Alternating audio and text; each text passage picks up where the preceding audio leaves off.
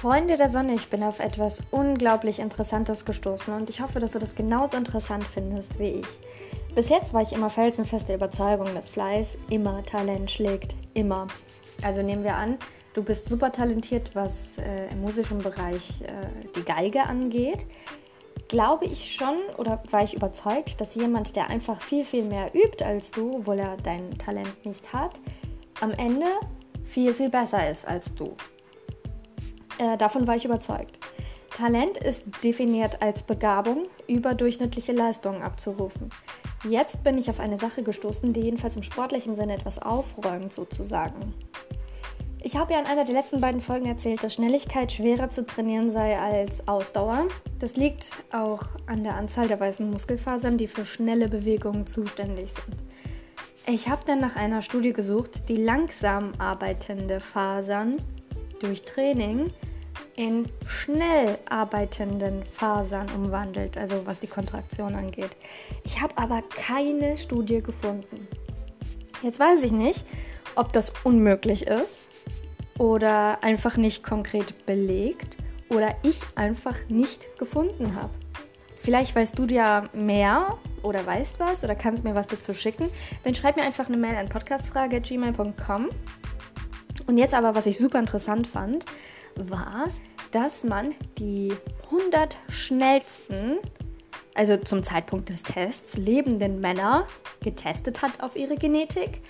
Und interessant war, dass diese Männer alle westafrikanische Wurzeln hatten, also laut ihrer Genetik. Obwohl sie US-Amerikaner, Jamaikaner oder sonst was waren, Kanadier auch. Alle hatten sie nicht nur west westafrikanische Wurzeln gemeinsam, sondern auch ein Gen namens ACTN3. Heute identifiziert als das Sprintergen in Anführungszeichen. Und fast jeder der getesteten Top-Sprinter hatte dieses Gen. 85% der Afrikaner haben es und nur 50% der Europäer haben es. Dieses Gen aber nur zu haben reicht natürlich nicht. Man braucht noch das 577R-Allel. Es gibt übrigens viel mehr als 200 Varianten des Gens. Ähm, da gibt es zum Beispiel, um jetzt nur eine kleine Auswahl zu nennen, da gibt es ja noch äh, statt der R-Variante noch eine X-Variante des ACTN-Gens. Und die mit der R-Variante können ein bestimmtes Protein herstellen. Dieses Protein befindet sich dann ausschließlich in den schnell zuckenden Muskelfasern und die mit der X-Variante können dieses Protein leider nicht herstellen und daher auch diese Leistungen nicht abrufen. Westafrika ist übrigens definiert, äh, also in diesem Falle der Genetik, als ähm, von Marokko, Algerien abwärts, ab Tunesien bis Ägypten ist, was die genetische Untersuchung angeht, als Ostafrika definiert, ähm, also von Tunesien bis Ägypten runter, bis nach Südafrika, ähm, da diese Leute ein anderes interessantes Gen gemeinsam haben, welches für die Ausdauer wichtig ist. So, kurzer Ausflug, nur so kurze Info am Rande, die ich auch super interessant fand. Marokkaner und Algerier sind genetisch gesehen keine Araber sondern die sind mittlerweile arabetisiert. Und wenn du dir da die Geschichte dieser beiden Länder anguckst, oder überhaupt in der Antike zum Beispiel, die Geschichte, dann, dann merkt man ja auch mit den Karthagern und Berbern, hey klar, natürlich sind die nicht arabisch, weil die sind ja erst eingewandert. Naja, super interessant. Ich, äh, kurz Ausflug. Zurück zum Sport. Bisher hat man also nur zwei Gene identifiziert, die sich auf die sportliche Leistung auswirken, nämlich ACTN3 und ACE.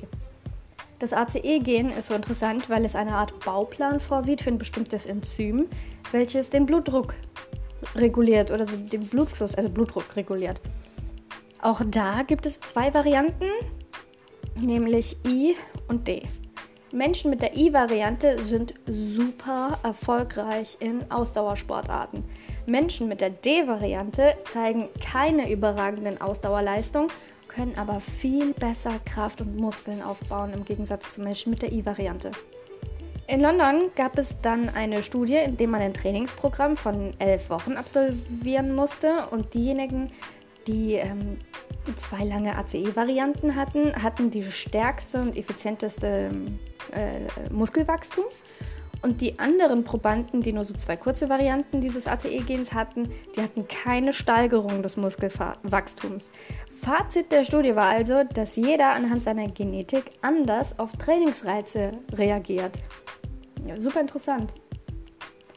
In einer anderen Studie wurden 473 untrainierte Menschen einem fünfmonatigen Sportprogramm unterzogen. In dieser Studie wurde die Sauerstoffaufnahme getestet, beziehungsweise da lag einfach der, äh, äh, das Augenmerk drauf. Halte ich jetzt fest, schnell dich an, setz dich hin. Einige Teilnehmer dieser Studie haben ihre maximale Sauerstoffaufnahme extrem gesteigert. Bei anderen hat sie sich nach diesen fünf Monaten sogar verschlechtert. Alle die ihre Sauerstoffaufnahme verbessert hatten, hatten in ihrer Genetik bis zu neun Varianten im Erbgut. Also du kannst unglaublich, es gibt ja unglaublich viele Varianten. Und die, die bis zu neun Varianten im Erbgut hatten, die konnten ihre Sauerstoffaufnahme um 221 Milliliter verbessern.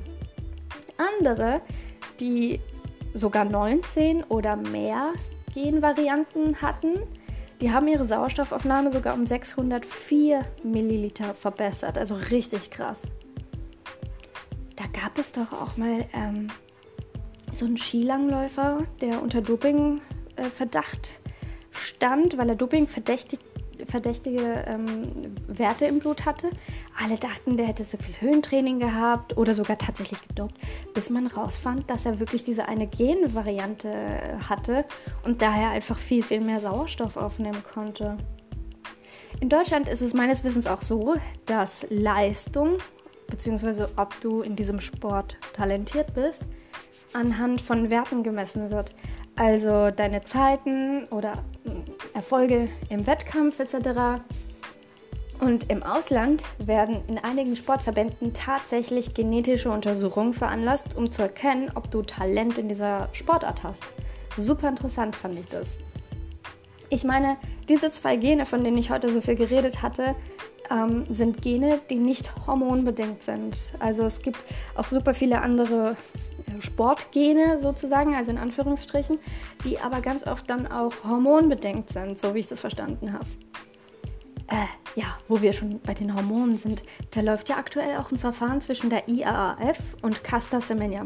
Casta Semenya ist eine super erfolgreiche Leichtathletin, die aber natürlicherweise einen sehr hohen Testosteronwert aufweist und laut der IAAF daher auch bei den Männern starten soll oder sich hormonell auf Frauenniveau bringen soll. Also mit Frauenniveau meine ich jetzt nicht, äh, meine ich jetzt die Hormonwerte und nicht ihre Leistung, People. Ich glaube, die Entscheidung muss jetzt die Tage fallen. Ich bin da echt gespannt, was da jetzt rauskommt. Ähm, ich höre hör dann auch mal auf, äh, dich voll zu quatschen. Äh, wenn dich das Thema interessiert oder auch die hormonbedingten äh, Sportgene sozusagen, dann äh, kannst du ja googeln. Hey, Google is your friend. Also, oh Mist, Werbung. Werbung an dieser Stelle. Also in diesem Sinne, nee, warte, stopp. Diese Folge enthält Werbung. Ich habe ja hier auch jemanden genannt. Okay, so, okay. In diesem Sinne, auch wenn deine DNS dir dein Training erleichtern kann, trainieren musst du trotzdem. Talent ist angeboren, aber Leistung ist eine Entscheidung. Mach's gut.